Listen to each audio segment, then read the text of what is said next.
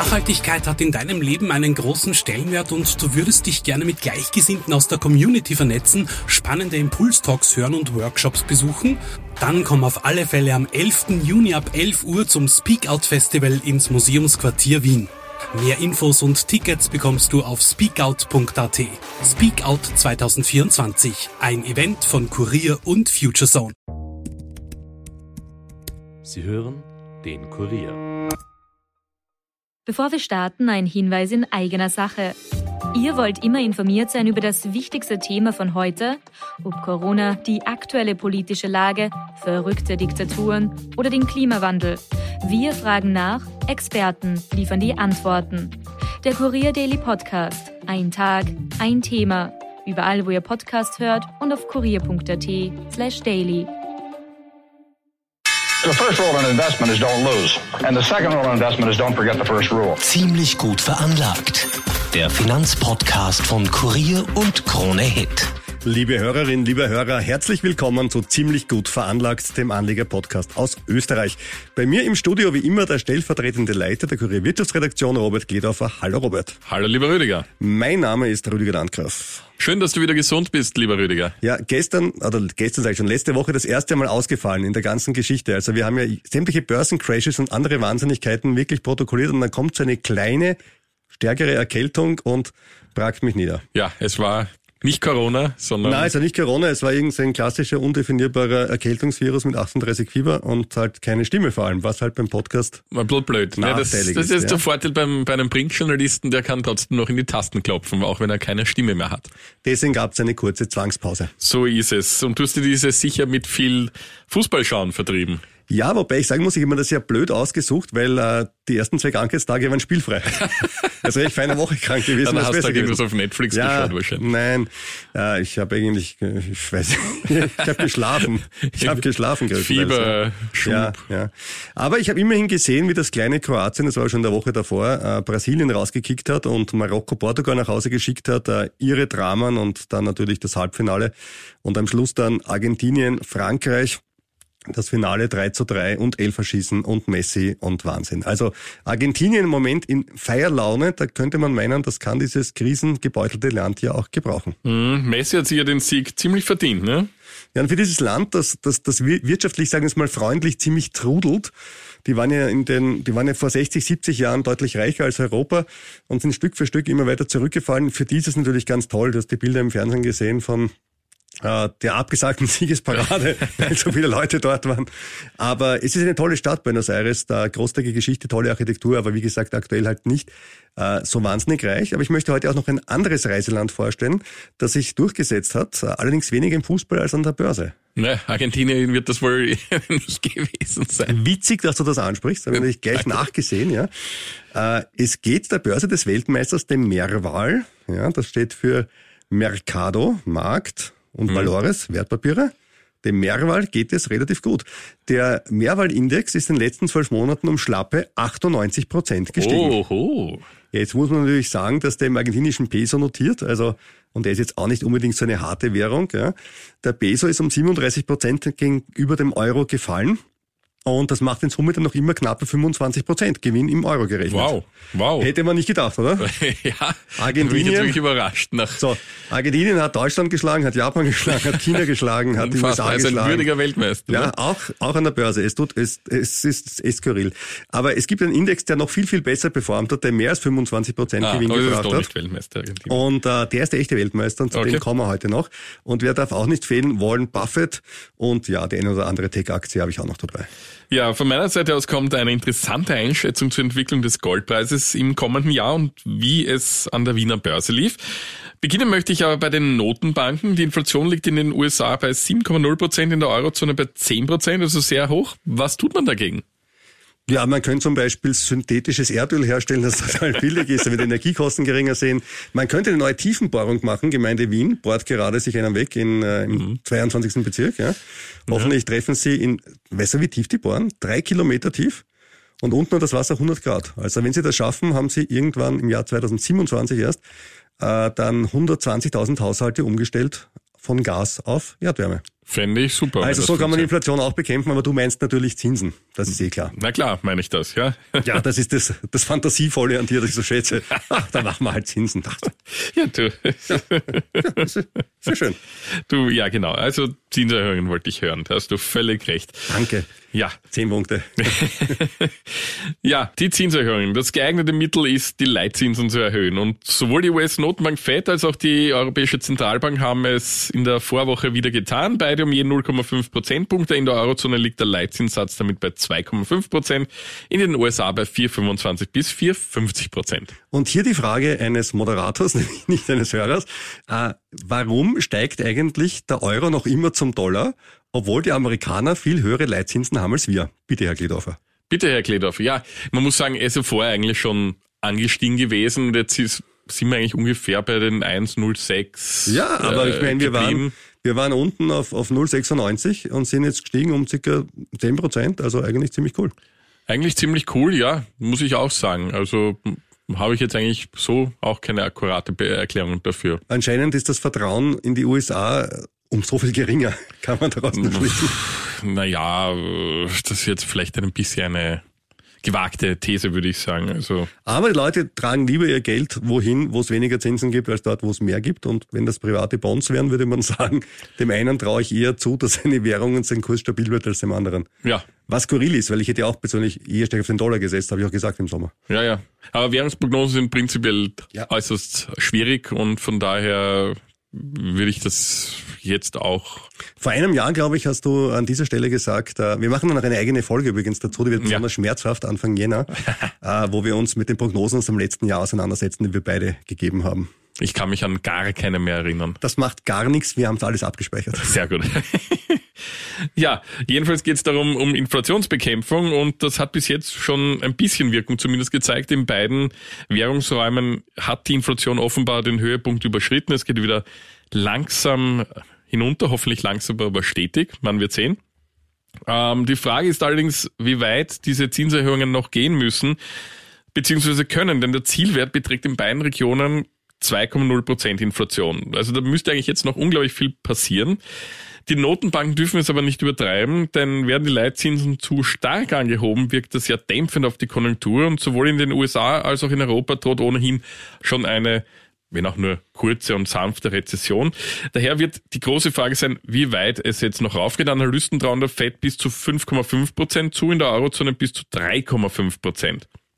Im Herbst, so mutmaßen einige, könnte es dann schon wieder zu einer Zinssenkung kommen. Da frage ich mich aber, wie das mit dem Zielwert von 2,0 Prozent Inflation zusammenpasst. Schließlich werden für das gesamte in der Eurozone 6,0 Prozent vorhergesagt. Und wenn man dann davon ausgeht, dass die Inflation in den vergangenen Monaten unterschätzt worden ist, dann schaut man so traurig drein, wie du es gerade machst. Unsere Hörer es leider nicht sehen können. Ja. Ah, ja, natürlich, da hast du schon recht. Auf der anderen Seite, in, du hast es ja selber gesagt, in den USA ist die Inflation jetzt fünf Monate in Folge runtergegangen. Aber jetzt nicht nur deswegen, weil die FED die Zinsen ein bisschen angehoben hat, also ein bisschen in Summe um zwei Prozentpunkte, sondern auch deswegen, weil die Vergleichswerte ja auch steigen. Und dieser Effekt wird in Europa später eintreten. Deswegen biete ich dir wieder eine Wette an um eine mm. Clever Pizza, wie Sehr es sich gehört. Ja. ja. Äh, ich sage, im April sinkt die Inflation in der Eurozone um unter 6 Prozent. Ja, das ist so eine... Auf unter 6 Prozent, sage ich im April. Hm. Hm. Ja? Hm. Und ich sage es deswegen, weil sie letztes Jahr im April diesen Sprung, also im März diesen Sprung hatte auf 7,7 Prozent. Ja, ja. Und deswegen der Vergleichswert ein anderes. Da hatten wir halt, halt schon die höheren Gaspreise, höheren Spritpreise und so weiter alle eingepreist, auch schon den schwächeren Euro. Insoweit ja, ich, glaube, ich, mich, das zu sagen. ich glaube, wenn ich mir das jetzt aufs Gesamtjahr ansehe, wo es 6,0 Prozent sind, ich weiß, das wird dann im Dezember wahrscheinlich bei vier oder so sein werden. Aber ich glaube, dass der April für sechs Prozent zu früh kommt. Sehr gut. Also um eine Clever Pizza sechs Also ich glaube, die sechs Prozent sehen wir nicht vor Sommer, also Juni, ja, Juli. Ich sage im April sechs Prozent. Super. Du schuldest Deal. mir übrigens noch immer eine Clever Pizza Salami im Wert von, ich habe heute nachgeschaut im Internet, 99 Cent. Ja. Die wird einfach nicht wegen, teurer. Da muss man wirklich sagen, wegen, die lieben Freunde ja. vom Rewe-Konzern. Da muss man echt mal Werbung machen. ja, ja. Die, die, haben dann nicht mitgezogen. Ja. aber, wenn, aber wenn sie teurer wird, werden wir das auch sagen dann hier. Ja? Selbstverständlich. Äh, das war wegen des Metallabschlusses, wo ich meine Wette gewonnen habe. genau, ja. ja. Ähm, aber ein Wort noch zur Inflation. Also es geht eben nicht nur um, um die Zinsen, sondern es geht eben auch um den Ölpreis, Gaspreis und die dazugehörigen Deckel. Und da ist ja diese Woche wieder einiges gedeckelt worden, nämlich beim Gaspreisdeckel. Also mal sehen, vielleicht hat es ja auch eine preissenkende Auswirkung auf die Inflationsrate. Die Politik der Notenbanken hat allerdings auch Auswirkungen auf den Goldpreis. Der deutsche Edelmetallverarbeiter Herr Reus geht jetzt von einem Höchstwert im kommenden Jahr von 1900 Dollar aus. Das entspricht einem Aufwärtspotenzial von aktuell rund 4,5 Prozent. Eure Anleger können auf ein neues Rekordhoch für das Edelmetall hoffen. Und eigentlich belasten normalerweise steigende Zinsen und fallende Inflationsraten den Goldpreis. Doch, so meint Herr Reus, könnte die FED die Zinsen weniger stark anheben oder gar früher die Zinsschritte beenden und dann würde dies Gold unterstützen. Ich meine, das ist eine ziemlich spekulative ja. Wette oder Meinung. Eher mutig, denn, ja. Ja, denn wie schon eingangs erwähnt, ist die Weiterentwicklung zumindest für die erste Jahreshälfte ziemlich klar abgesteckt. Außer die Konjunktur wird in Folge einer starken Rezession irgendwo versinken, aber dafür gibt es derzeit keine Anzeichen. Jetzt zu dem bereits angekündigten besten Börsenindex des Jahres 2022, jedenfalls von den Börsen, die ich mir angesehen habe. Ich habe nicht alle Börsen der Welt angesehen, gibt sehr viele davon. Robert, hast du einen Tipp dafür? Welche Börse könnte das gewesen sein? Ja, wenn so ein Exotenmarkt wie Argentinien schon weit vorne ist, dann tippe ich jetzt einmal, weil das hatten wir mal vor Jahren, ähm, dieses Land und deswegen tippe ich es jetzt erneut, Venezuela. Falsch. ah, das war falsch. sagen. Okay. Venezuela war es nicht, ja, aber wäre wär auch ein guter ein zweiter Tipp vielleicht noch. Ja, ein zweiter Tipp ähm, Südafrika. Ja, dritter Tipp. Hm. Äh, schwierig, weil das kann irgendwie nur so ein kleines Exotenland gewesen sein. Ja, ist gar nicht so klein. Die Wirtschaft ist größer als unsere, würde ich sagen. Aber wir sind auch nicht groß. Hm, ja, puh. Ähm, keine Ahnung. Türkei. Nein. Doch. Oh, ja. Es ist die Türkei, ja. Der Sieger ist Istanbul. Der ISE 100 ist seit Jahresbeginn um, ich hoffe, du stehst gut, 181 Prozent gestiegen. Er hat sich also fast wow. verdreifacht. Gut, wissen wir jetzt schon wieder, wird in türkischer Lira berechnet, auch keine harte Währung. Die ist seit Jahresanfang um 23 Prozent runtergegangen, aber wenn wir das jetzt durchrechnen, bleibt netto im Euro gerechnet noch immer ein Plus von schlanken, ta ta ta ta, 116 Prozent. Wahnsinn. Da stellt sich natürlich die Frage, warum ist das so? Ist Erdogan vielleicht doch ein brillanter Wirtschaftstheoretiker mhm. und alle mhm. anderen Volkswirte, die sagen, Inflation hoch, Zinsen rauf, Wahnsinn. liegen falsch? Ja, ja, ist es so? Ja, ja. ja, also es gibt zwei Gründe eigentlich dafür. Das eine ist, äh, sind die EU-Sanktionen gegen Russland und die Türkei hilft natürlich ein bisschen mit, mhm. mit Firmen als Zwischenhändler da aufzutreten okay, und ja, profitiert davon. Ein schönes Beispiel dafür ist Turkish Airlines.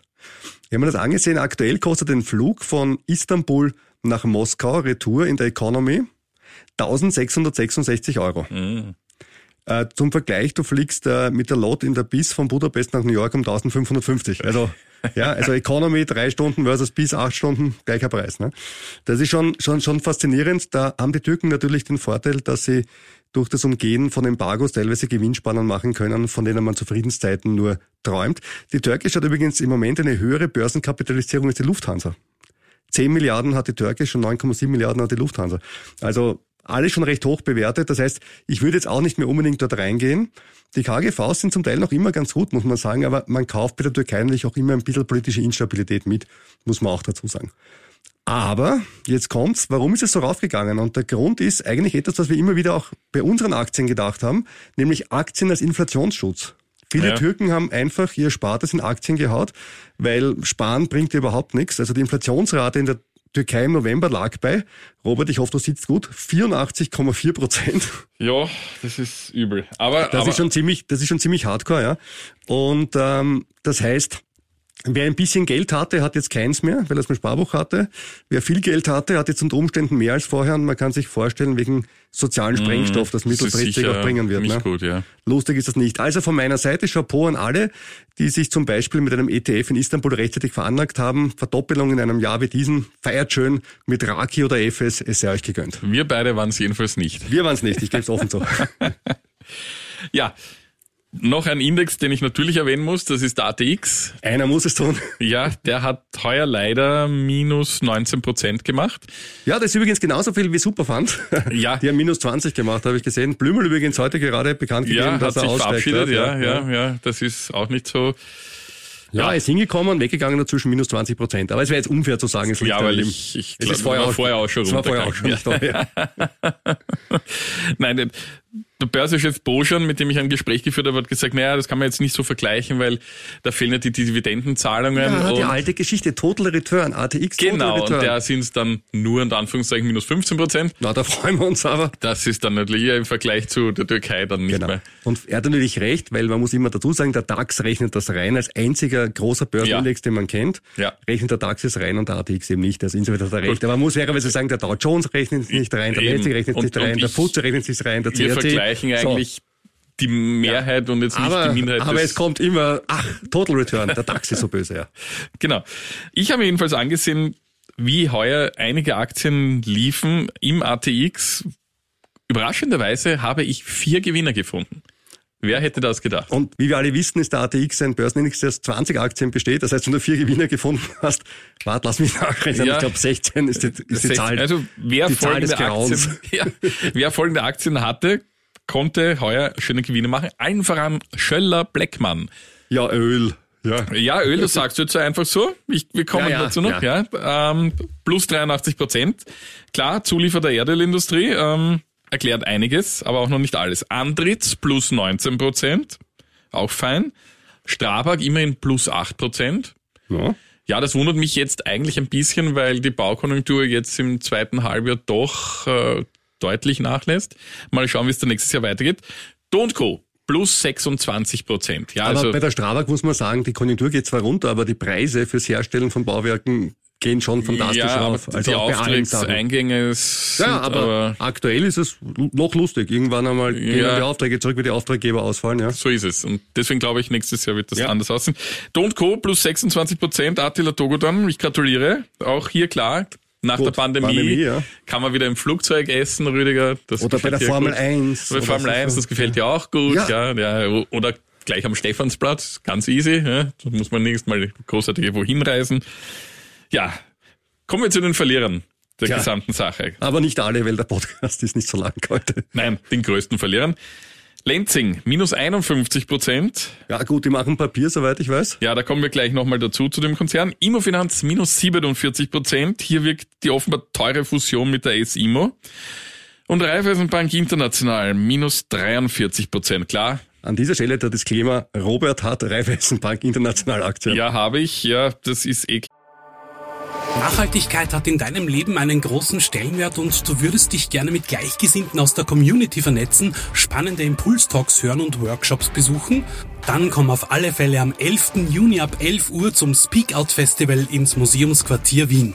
Mehr Infos und Tickets bekommst du auf speakout.at. Speak Out 2024, ein Event von Kurier und Futurezone. Russland, ne? Das, das wirkt, obwohl Russland ja ein großer Gewinn Brocken der Raiffeisen. wenn man das ist. Geld, wenn man das Geld aus dem Land auch noch rausschaffen könnte. Ja, das, ist, halt- momentan noch ein bisschen ein Problem. Du sitzt jetzt als Raiffeisen-Aktionär auf ganz vielen Rubel. Du kannst Schön, den ja. Rubel rollen lassen. Leider nicht nach Österreich. Ja, aber da habe ich ja noch eine andere Aktie, du auf sitzt auf ich den Rubel. in Rubel. Aber da wollen wir jetzt nicht näher drauf eingehen. Ja, und Rüdiger hat das ja schon gemeint, Öl, Öl, Öl, ja, Ja, das ist ein. Selbstläufer quasi. Und dann kommen wir schon zum, Das berühmte Paradoxon der Energiewirtschaft, auch hier im Podcast schon öfters erwähnt, mit drei Buchstaben, Österreicher mit Verlusten. ja, OMV. OMV, ja. Minus 7 Prozent, muss man mal zusammenbringen. Ist, ist wirklich, also bei Chevron und anderen Freunden dieses Jahr, Ja, wo man Shell, sagt, BP, plus nennen wir 40, sie alle. plus 30, ja. ja na, OMV hat... Chapeau. Chapeau, ja, jetzt gibt's ja schon wieder eine neue Strategieänderung und ja, äh, wieder mal ein, ein Vorstandsabgang. Also dort bleibt's nicht ruhig. Und neue Eigentümer. Und neue Eigentümer, ja. Also neue alte Eigentümer. ja, also es ein gibt einen Abu Dhabi ein Inner Abu Dhabi Wechsel. Also es ist immer dort irgendwas los. Kein Wunder, dass sich die Aktionäre da ein bisschen offenbar zurückhalten. Und Verbund minus 16 Prozent und EVN sogar minus 35 Prozent. Zur EVN kann ich noch was Interessantes sagen. Der niederösterreichische Versorger hat jetzt Zahlen für das Geschäftsjahr 21-22 vorgelegt. Die haben ein schiefes Geschäftsjahr. Der Umsatz legte zwar um 70 Prozent auf mehr als 4 Milliarden zu. Der Gewinn jedoch sank im selben Zeitraum um 35 Prozent auf 209 Millionen Euro. Das ist so zu erklären. In Südosteuropa brachten gestiegene Strompreise deutliche Zuwächse. Gleichzeitig verteuerte sich aber auch der Fremdstrombezug stark. Also die EVN leidet somit selbst unter den hohen Strompreisen, wie sie selbst Strom zukaufen muss. Gut, bei, der EVN, bei der EVN ist das ja irgendwie verständlich. Ne? Also die müssen das Zeug ja wirklich einkaufen, sind ja auch selber auch im Verbund beteiligt, muss man fairerweise sagen. Ja, ja. Bringen auch ein bisschen Kohle. Aber was ist mit dem Verbund los? Du denkst dir, der Strompreis ist so hoch wie nie zuvor. Die Wasserradeln dran sind genauso in der Donau wie sonst, die Kaplan-Turbinen, um es äh, korrekt zu sagen. Und warum geht die runter? Der Verbund hatte ja natürlich mit diesem, mit diesem, dieser Drohkulisse von Ja, dieser ja Übergewinnsteuer ein bisschen gelitten, erklärt aber auf keinen Fall die Sam- gesamte. Shell ist gestiegen nach der Übergewinnsteuerankündigung. Na gut. Ja, ich weiß auch nicht, bis, was da alles los ist. Jedenfalls gute Nachricht für EVN-Aktionäre. Die, die Dividende bleibt mit 52 Cent je Aktie gleich. Brutal war das Jahr auch für viele Kryptoanleger, minus 62 Prozent. Ja, Und da sind wir dagegen auch ist ein ja die Wiener dabei, Börse ja. ja, ein, ein Traum. Ist der Bitcoin dieses Jahr zum Euro gefallen? Zum Dollar wäre es noch ein bisschen mehr gewesen. Kleiner Nebensatz, der Euro ist jetzt zum Dollar immer um 10,4 Prozent drauf. Also wenn man es zum Dollar rechnet, dann sogar um etwa 70 Prozent runter. Ähm, aber bleiben wir kurz bei dem Bitcoin. Äh, einer der Gründe für das schwindende Vertrauen äh, sind wohl auch die Vorgänge rund um die Kryptobörse FTX. Ich habe mich an diesem Podcast immer wieder schon mal gewundert, warum der FTX-Boss Sam Bankman-Fried noch immer nicht im Gefängnis sitzt. Jetzt sitzt er. Und zwar noch in den Bahamas, aber wird bald in die USA ausgeliefert. Er hat selber auch gesagt, er will sich nicht seiner Auslieferung widersetzen. Das heißt, legt keinen Widerspruch ein. Das heißt, er kommt bald in die USA und dann werden wir sehen, was passiert. Es droht ihm eine lange Haftstrafe. Er beteuert seine Unschuld. Bei vielen Bitcoin-Anlegern liegen jetzt die Nerven blank, vor allem bei denen, die ihre Bitcoins bei Börsen liegen haben und nicht in ihrer eigenen Wallet. Denn wenn FTX ins Ladel gegriffen hat, wie man so schön sagt, dann könnten das andere vielleicht auch getan haben, sprich angelegte Bitcoins für etwas anderes verwenden. Dieser Vorwurf steht bei FTX ja massiv im Raum. Sechs Milliarden Euro sind jetzt in drei Tagen von Anlegern bei Binance, der weltweit größten Kryptobörse, abgezogen worden. Aber immerhin, Binance konnte diese sechs Milliarden auch auszahlen, ohne Verzögerungen. Das Problem bei Binance ist ein bisschen, die sind nicht börsennotiert. Sie betreiben zwar eine Börse, ja, sind aber nicht selber börsennotiert. Das heißt, wir haben total wenig Daten über die. Wir kennen nicht einmal Umsatz und Cashflow des laufenden Jahres. Großartig.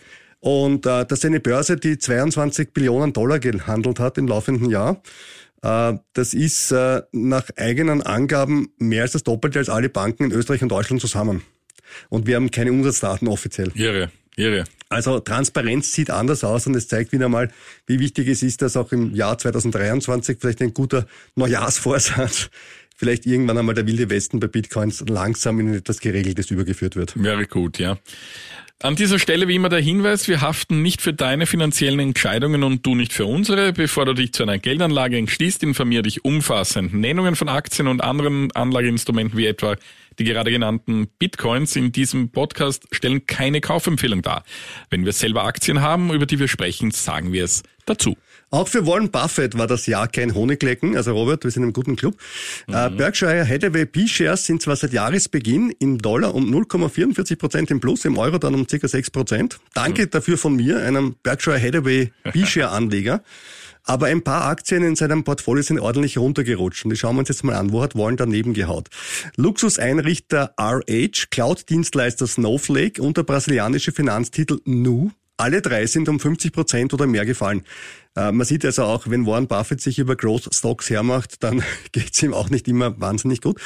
Sie machen allerdings nur einen sehr kleinen Anteil seines Portfolios aus, äh, jetzt eben noch einen noch kleineren Anteil, weil sie runter sind und alle zusammen deutlich unter einem Prozent. Da schmerzen Warren Buffett schon andere Rückgänge mehr, nämlich die minus 27 Prozent bei Apple seit Jahresanfang, weil 40 Prozent, haben wir eh schon öfters erwähnt, von Warren Buffetts Berkshire Hathaways Kapital liegt in Apple. Chevron, haben wir vorher kurz angesprochen, hat das Ganze ein bisschen rausgerissen, nämlich mit plus 50 Prozent und dazu auch noch eine Dividende. Also da ist es wirklich gut für ihn gelaufen. Das ist ein schöner Titel, ja. Schlechte Nachrichten von Lenzing. Kommen wir nochmal kurz zu diesem Titel. Der Spezialfaserkonzern muss seine Ergebnisprognose für das Geschäftsjahr 22 spürbar nach unten revidieren. Der Grund sind Einmaleffekte im Zusammenhang mit den beschleunigten Einsparprogrammen sowie Währungseffekte und eine weitere Verschlechterung des Marktumfelds. Und jetzt die noch schlechtere Ja. Nachricht, 200 Jobs müssen nun abgebaut werden. Die Aktie verlor allein in den letzten Tagen 17 Prozent. Genau andersrum lief es für Semperit, plus 19 Prozent ging es hinauf, nachdem der Gummi- und Kautschuk-Konzern den Verkauf der Sempermeg-Sparte an einen südostasiatischen Handschuhproduzenten endlich unter Dach und Fach gebracht hat.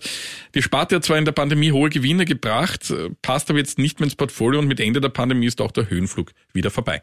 Jetzt ein Reizwort für viele, nämlich Tech-Aktien. Ja, es gibt sie noch und äh, viele sind ja massiv runter und einer darunter ist Zscaler. Die ist seit Jahresanfang um 62 Prozent runter und sollte da ist das Ärgste schon ausgestanden sein. Glaubt zumindest Motley Fool, der Börsenservice rät jetzt zum Kauf bei einem Kurs von 112 Dollar. Die haben aber auch schon bei 307 Dollar zum Kauf geraten, bei 258 Dollar zum Kauf geraten und bei 153 Dollar zum Kauf geraten. Jetzt sind wir bei 112, das heißt, sie haben gleich ein paar Mal ins fallende Messer gegriffen. Aber man muss sagen, im Schnitt macht Motley Fool den Job nicht so schlecht. Seit 2002 haben sie den Aktienindex Standard Poor deutlich geschlagen und zwar um den Faktor 3. Also offensichtlich wissen sie schon in etwa, was sie machen. Also schauen wir doch mal genauer hin. Was macht Zscaler? Sie sind Experten bei Cybersecurity, ein Markt, der rasant wächst. Die Firma selbst zuletzt um 61 Prozent, der CEO selbst hält 19 Prozent, glaubt also an das Unternehmen und auch andere Analysten sehen es positiv. 40 Bewertungen im November, 31 davon Buy oder Strong Buy, den Rest holt. Kursziel im Schnitt 60 Prozent über dem aktuellen Kurs. Klar, wenn die Zinsen weiter raufgehen, wird es Zscaler als Wachstumsfirma spüren und auch wenn der Umsatz sinken wird aufgrund des Wirtschaftsabschwungs, aber trotzdem, ich sage mal so fünf Jahre gesehen, ein interessantes Papier. Ich überlege es mir gerade zuzulegen. Ja, bin gespannt, was das wird. Eine Sache habe ich noch zum Thema Wertpapiersteuer. Die Regierung will ja eine Reform, nämlich eine Mindestbehaltefrist wieder einführen, damit alle, die langfristig vorsorgen wollen, keine Steuer zahlen müssen. Also vor allem die ÖVP will diese Reform, die Grünen bremsen da. Ihnen ist es laut eigener Aussage nicht so wichtig, das Thema. Die ÖVP lockt damit, dass nur nachhaltige Investments davon erfasst werden sollen. Das finde ich ja super geil. Die Frage, die sich hier mir wieder stellt, ist, wer sagt jetzt, dass das Investment nachhaltig ist? Machen wir eine eigene Kommission in der Regierung? Oder? Es gibt ja diese berühmten ESG-Kriterien ja, und wenn da dieses äh, Siegel drauf ist, dann Ja, aber das wird von Standard Poor vergeben und von anderen, die vergeben das ja selber. Das ja, ist ja naja, so, kann ja, ja jeder es mal gibt, ein bisschen. Es, es kommt ja eine, ein europäisches Siegel oder ist ja gerade im Werden und das, ja. äh, man kann sich nach dem schon richten. Was mein Einwand eher ist dagegen ist, ob diese Ungleichbehandlung von Wertpapieren mit diesem Argument grün vom Verfassungsgerichtshof halten kann, ist eher in meinen Augen pff, ein bisschen heikel, aber egal. Der Chef der Wiener Börse hat jedenfalls im Gespräch mit mir diese, dieser Tage sich nicht so angetan gezeigt, weil diese Einseitigkeit zu Verwerfungen am Markt führen kann. Und da stellt sich mir auch die Frage, wie viele von den an seiner Börse gehandelten Aktien hätten denn die ESG-Kriterien erfüllt? Also Verbund wahrscheinlich schon, ne? Verbund, ja. Ja. Vielleicht der ein oder immer gut, das müsste man sich breiter ansehen. Aber es wäre interessant, also es Immobilienkonzerne vielleicht. wäre schön zu sehen. Aber ich bin an sich jetzt nicht so ein Fan davon, obwohl es hier ein Börsenpodcast ist, diese Wertpapierbesteuerung ähm, so zurückzufahren. Ich finde das Argument, das von der ÖVP oft kommt, dass man sagt, das unterstützt die Wirtschaft, immer etwas komisch. Also ich finde schön, ich zahle auch ungerne Steuern. Also auch, auch ich zahle ungerne Steuern, keine Frage. Ja. Bin trotzdem eher mehr der Fan, dass man äh, mal die Lohnsteuern mal wirklich spürbar senken sollte in diesem Land, ist meine Meinung. Ich, ich finde nur diese Ungleichbehandlung von 27,5 zu 25 Prozent nicht und zu, nachvollziehbar. und zu 0 Prozent. Und zu null. Ja, Wenn es um Gold geht. Ja, natürlich. Ja, ja. Das, ist, Oder, das, ist, das ist auch komisch, ja. ja, und das, das verstehe ich überhaupt Also nicht, dass die man das nochmal zweieinhalb Prozent, Ich mein, die zweieinhalb Prozent bringen dich nicht eigentlich um. auch schon wurscht, aber es geht ums Prinzip. Ja. ja sage ich mal. Ja, und es gibt jetzt noch ein weiteres Problem, weil der Standard hat berichtet, dass ein Teil der 2012 bereits eingeführten Wertpapierkäst bzw. Abschaffung der Spekulationsfrist im Verfassungsrang steht. Und das ist nicht sehr gut, denn für eine Änderung wäre eine Verfassungsmehrheit nötig und ist die Frage, ob man die zusammenkriegt, eine Zweidrittelmehrheit. Dazu bräuchte man entweder FPÖ oder SPÖ und wie man die beiden Parteien kennt, haben die wahrscheinlich anderes im Sinn. Also zumindest laut einem Gutachten, es wird wahrscheinlich noch weitere dann geben. Es bleibt also spannend. Mein Tipp, es wird wahrscheinlich versucht, diese Zweidrittelmehrheit zu umgehen und das irgendwie als normales Gesetz zu verabschieden und dann landet es vor Verfassungsgerichtshof. Ich weiß nicht, ob die ÖVP im Moment die politische Kraft hat, äh, etwas gegen die Grünen durchzusetzen. Im Allgemeinen schaut es gerade nicht so aus, also ich bin mir nicht ganz so sicher, ob Ob das es überhaupt dazu de- kommt, den Weg ja. ins Parlament findet. Das kann natürlich sein. Jedenfalls das Interview mit Herrn Boschan ist nachzulesen auf Kurier.at und nachzusehen auf SchauTV. Weil du gerade Gerichtshöfe angesprochen hast, Verfassungsgerichtshöfe, wenn es um Gerichte und um Streiten geht, da kann einer natürlich nicht fehlen. Unser Elon Musk Weekly und man muss es sagen, Elon Musk wird auf seine alten Tag immer ähnlicher zu Donald Trump. Nein. er tut sich schwer damit, Wahlen zu verlieren. Donald Trump sieht sich ja noch immer als, als Präsident und sieht nicht ein, dass er vor zwei Jahren verloren hat. Mit dem Argument, er hat vor zwei Jahren mehr Stimmen gehabt als vor sechs, weil das ist das, worauf, worauf bei ja ankommt. Hey, ich habe mehr Stimmen gehabt als das letzte Mal. Fantastisch. Musk hat ja auf Twitter abstimmen lassen, ob er Twitter-Boss bleiben soll. Erste Abstimmung hat er verloren. Er hat gesagt, ja, die Fragestellung war nicht so gut, machen wir nochmal. Wieder verloren. Er hat gesagt, na, war nicht so gut, äh, jetzt machen wir was anderes. Äh, wir lassen in Zukunft nur mehr Menschen mitstimmen, die einen äh, kostenpflichtigen Twitter-Account haben. Robert, hast du mitgestimmt? Nein, ich habe auch nie, ich bin weder äh, kostenpflichtiges Mitglied noch äh, habe ich auch Ich habe einen Twitter, ich habe einen Twitter-Account und ich habe abgestimmt. Beim ja. ersten Mal. Ja, nein, beim zweiten Mal. Beim ersten Mal habe ich gar nicht mitbekommen, weil ich bin jetzt Ja, auch auf Twitter. Aber ja, so jetzt habe ich, ja. aber ich habe, ich habe abgestimmt und ich habe gestimmt, er soll es bitte zurücklegen, weil ich finde, er soll sich wirklich um SpaceX und Tesla kümmern, weil Mhm. diese Sachen macht er im Schnitt ganz gut und Schuster, bleib bei deinen Leisten. Aber wie gesagt, er schiebt es nicht aufs Wahlverfahren, sagt jetzt aber, ich werde zurücktreten. Mhm. Fußnote, dann, wenn ich jemanden finde, der meinen Job übernimmt, der so schwer ist, dass ihn kaum einer übernehmen kann, man muss ein echter Idiot sein, um das zu machen. So. Das ist so, so klingt ein Rücktritt irgendwie Ja. recht schwach. Ne? So, ja, ich, ich drehe zurück, aber ehrlich, das will kein anderer, das, das geht ja nicht. Ja. Also mal schauen.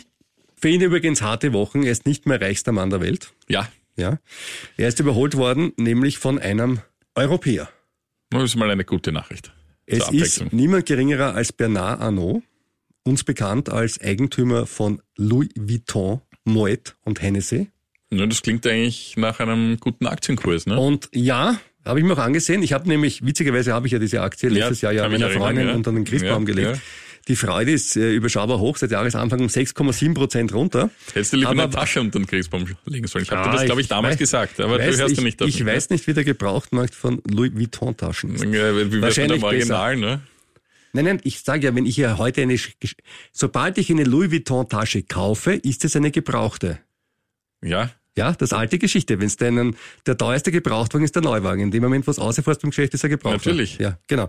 Also ich hätte ja dann eine neue gekauft, jetzt eine gebrauchte wäre. Und die Frage ist, wäre die mehr oder weniger wert als damals oder um 6,7 Prozent weniger wert oder wäre es eine bessere Investition gewesen? Ja. So. Also er ist 6,7 Prozent runter, warum ist er trotzdem reicher als Elon Musk? Weil dessen Aktien um 61 Prozent runter sind. Ne? Und da bist du nicht mit Ja. 6,7 Prozent relativ der König. Tesla ist aktuell auf einem Zweijahrestief und obwohl der Konzern gute Gewinne schreibt, gibt es dafür Gründe. Das Wachstum nimmt ab, die Nachfrage in China vor allem, das autonome Fahren, das wieder diesen Technologievorsprung herstellen soll, der ja die hohe Aktienbewertung rechtfertigen soll, das kommt auch nicht so richtig in die Gänge. Es scheint, als ob Tesla wieder vor einem Technikwechsel steht und doch verstärkt auch aufs Radar setzen will und nicht auf optische Systeme. Und wenn das passieren sollte, sind ja alle bisherigen Teslas ohne diese extra Radars dann nicht mehr in der Lage, autonom zu fahren. Und das wäre natürlich für die Eigentümer schlecht und auch für Tesla, weil es hat er eigentlich versprochen, dass das gehen wird. Und Tesla hat jetzt einen Einstellungsstopp äh, verkündet. Generell will man sparen. Die Aktie ist zwar ganz kurz um ein Prozent rauf, nachdem das bekannt wurde, aber jetzt weiter im Tagesverlauf wieder runter und ist so zweieinhalb Prozent im Minus. Äh, Und Musk verkauft jetzt also zum einen Tesla-Aktien, um Twitter zu zahlen, das ist eh klar. Zum anderen verkauft auch Büroinventar von Twitter, unter anderem eine Kaffeemaschine im Wert von, und das fand ich eigentlich bei einem Unternehmen, das Verluste gemacht hat wie Twitter, schon ein bisschen zu posch. Eine Kaffeemaschine im Wert von 25.000 Dollar. das muss ja ein Luxusding sein. Habe ich mir angesehen, ja. Äh, Die hat, die hat nicht Elon Musk gekauft, sondern das vorherige Management. Äh, Die heißt La Marzocco, Marzocco, Marzocco. Ja. Und es kommt aus Florenz. Also falls du noch ein Geschenk suchst für Weihnachten, ähm, 25.000. Du kannst aber billiger dabei sein, wenn du ein bisschen wartest. Im Jänner kommt die Auktion und der Ausrufpreis für die Kaffeemaschine wird bei 25 Dollar stehen. Also vielleicht hast du Glück und kannst zuschlagen. Twitter kann im Moment jedenfalls jeden Cent bitter brauchen. Ja, das war's dann wieder mal für ziemlich gut veranlagt für dieses Mal. Wir verabschieden uns hier mit einer kurze Weihnachtspause und sind dann im neuen Jahr wieder für euch da. Mit einer speziell lustigen Folge, wo es darum geht, Robert bekommt seine Prognosen vorgespielt und äh, erklärt uns dann, warum nicht alle eingetroffen sind. Ich sag's mal so. Wer uns dazu schreiben möchte, ja, Robert von Großen das war ein anderen. sehr mühsames Investitionsjahr, das weißt du ja. Ne? Also, nein, es war da kam nur daneben liegen. Richtig, es war ein extrem hartes Jahr. Ich bin auch daneben gelegen. Äh, das sagt mir mein Portfolio, wenn ich drauf schaue. Also, brauche ich gar nicht drum rumreden. Ja, ah, Ist halt so, ja. Es, gibt auch diese Jahre, ähm, hoffen wir mal, dass nächstes Jahr besser wird. Ich gehe mal davon aus, dass dem so sein wird. Äh, wer uns schreiben möchte, dann bitte ein ziemlich gut veranlagt, Kurier.at. Ähm, den Podcast könnt ihr überall hören, wo es gute Podcasts gibt. Am besten natürlich bei Kurier.at und KroneHit.at. Das klingt auch am schönsten. Und auch bei Spotify und diesen internationalen Datenkraken. Aber muss ja nicht sein. Kann man ja bei österreichischen Medienunternehmen hören. Ne? Finde ich auch gut, ja. Das ist mal was Schönes. Dann freuen wir uns, wenn ihr auch im neuen Jahr wieder reinhört. Bis dahin sind wir vielleicht reicher. Aber sicher weiser.